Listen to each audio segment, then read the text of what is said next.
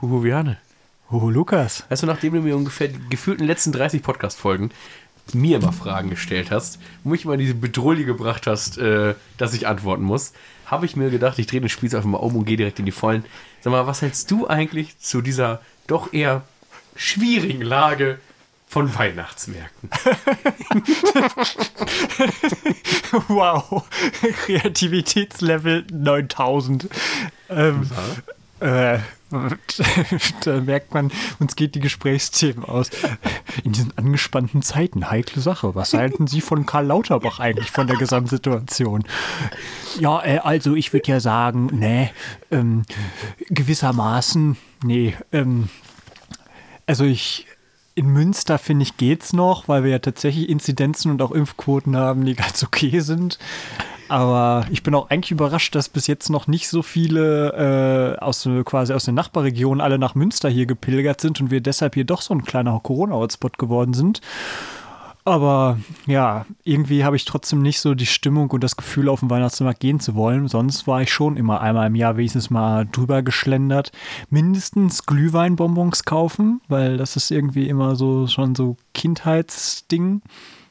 Und ja, gebrannte Mandeln. Äh, tue ich mich zumindest auch sehr schwer, wenn ich die einmal gerochen habe, mir keine zu kaufen. Das ist so ein bisschen assi, genauso wie irgendwie kleine Kinder, die irgendwo Waffeln verkaufen bei so Elternabenden, ne, wo du so denkst, oh Alter, ich könnte mir für das, den Preis, den ich hier für eine Waffel ausgebe, zu Hause eine ganze Schüssel zusammen mixen. Aber naja. Für die Kinder. Ja, genau, für die armen Kinder. Für die armen Kinder. Oh, ich dachte, wir kommen in dieser Folge da nicht drauf. Ah, für die armen Kinder und schon verrecklich hier. Man darf auch nicht die Gruppenleiter vergessen. Die machen Nee. auch ganz viel wichtige Arbeit. So, mir backt keiner Waffeln. Ich will ganz ehrlich sein. Nee, Ja. was ich auch noch gesagt haben wollte, ich finde zum Weihnachtsmärkten, ich finde so der Weihnachtsmarkt-Vibe ist aber auch noch nicht so da. Also bei mir zumindest ist nicht. Sonst ist noch so ein, immer die Jahre gewesen, so geil, Weihnachtsmütze auf, weiß einen dicken Mantel, ein bisschen Schnee, Warst du Weihnachtsmarkt. einer, der so mit so, mit so blinkenden Mützen sowas oder von. Echt? Ich war letztens auch am Nikolastag bei mir in der Schule da und habe mir ungefähr für 1,95 Euro bei Nanu- Nanunana eine Mütze gekauft, die blinkt. Ich habe gerade da- da der Versprecher, als du na na na na na na na gesagt hast, hatte ich direkt vor Augen, wie ich mir, wie irgendein so Mensch, wenn wir so eine richtig coole Fanbase hätten, der sich das so raussnippet und daraus so ein Remix macht. Jetzt kommt na, das- na, na, na, na. Jetzt kommt noch mal Na, nu, Merch. Deutsch. Ich bin erst drücke aufs T-Shirt. Ja, ja. Spätestens jetzt ist die Weihnachtsstimmung noch da. Nanu na na, nanu na na, nanu na na na, nanu na na, nanu na na, nanu na na na. Hey! Ja, okay. Das war sein. Wunderbar. Ich, äh, ja, ich Brücken üben, ne? Bauen übe ich noch. Ja. Auf dem Katholikentag war ich nicht. So, Wow, das, das war deep, das war deep.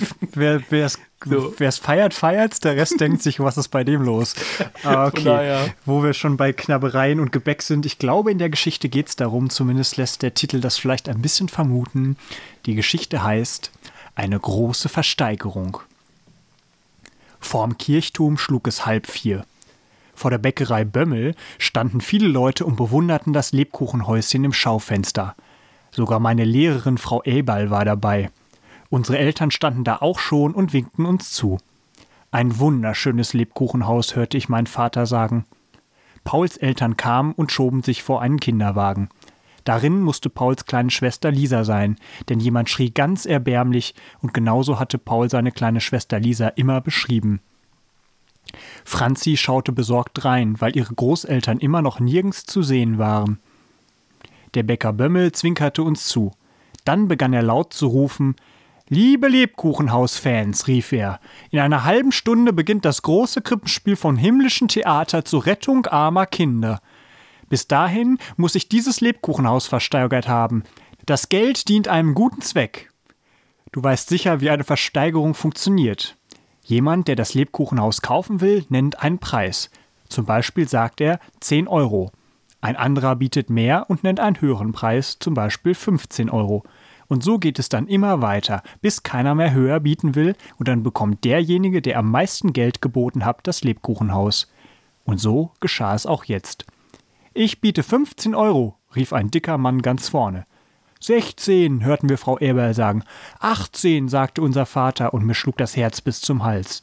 Vielleicht würde er das Lebkuchenhaus ersteigern. Das wäre was. Wie viel Eintritt sollen wir eigentlich verlangen? fragte Josio leise neben mir. Richtig, da hatten wir uns noch gar keine Gedanken gemacht. Zehn Euro schlug Paul vor. Aber das war natürlich zu viel. Wieso? protestierte er. Wir brauchen schließlich viel Geld für Marks neues Rad. Nein, flüsterte Franzi, wir gehen mit einem Hut herum und verlangen ein Euro Eintritt, und wer mehr geben will, der kann ja auch noch etwas spenden. Lass mal rechnen, überlegte Jojo. Wenn 50 Leute kommen, dann macht das 50 Euro. Wenn 75 Leute kommen, dann macht das, warte mal, er rechnete, 35 Euro sind geboten, hörten wir in diesem Augenblick den Bäcker rufen. Wer gibt noch mehr für dieses allerbeste aller Lebkuchenhäuser? Mit Marzipanhase davor? Naja, ganz einfach, das macht 75 Euro, rechnete Jojo aus. 75 Euro, rief Paul begeistert. Allerdings viel zu laut. Ich hielt die Luft an.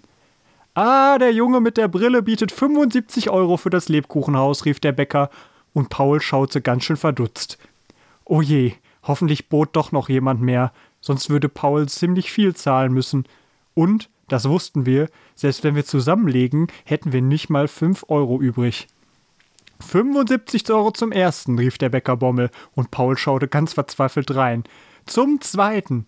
77 Euro, rief da der dicke Mann in der ersten Reihe, und Paul war erlöst. Glück gehabt, flüsterte er erleichtert. 77 Euro zum ersten, zum zweiten und zum dritten. Das Lebkuchenhaus gehört dem dicken Herrn dort drüben, rief der Bäcker Bommel. Und der dicke Herr schnaut, schaute gar nicht erfreut, dass er dick genannt wurde, aber das Lebkuchenhaus nahm er trotzdem.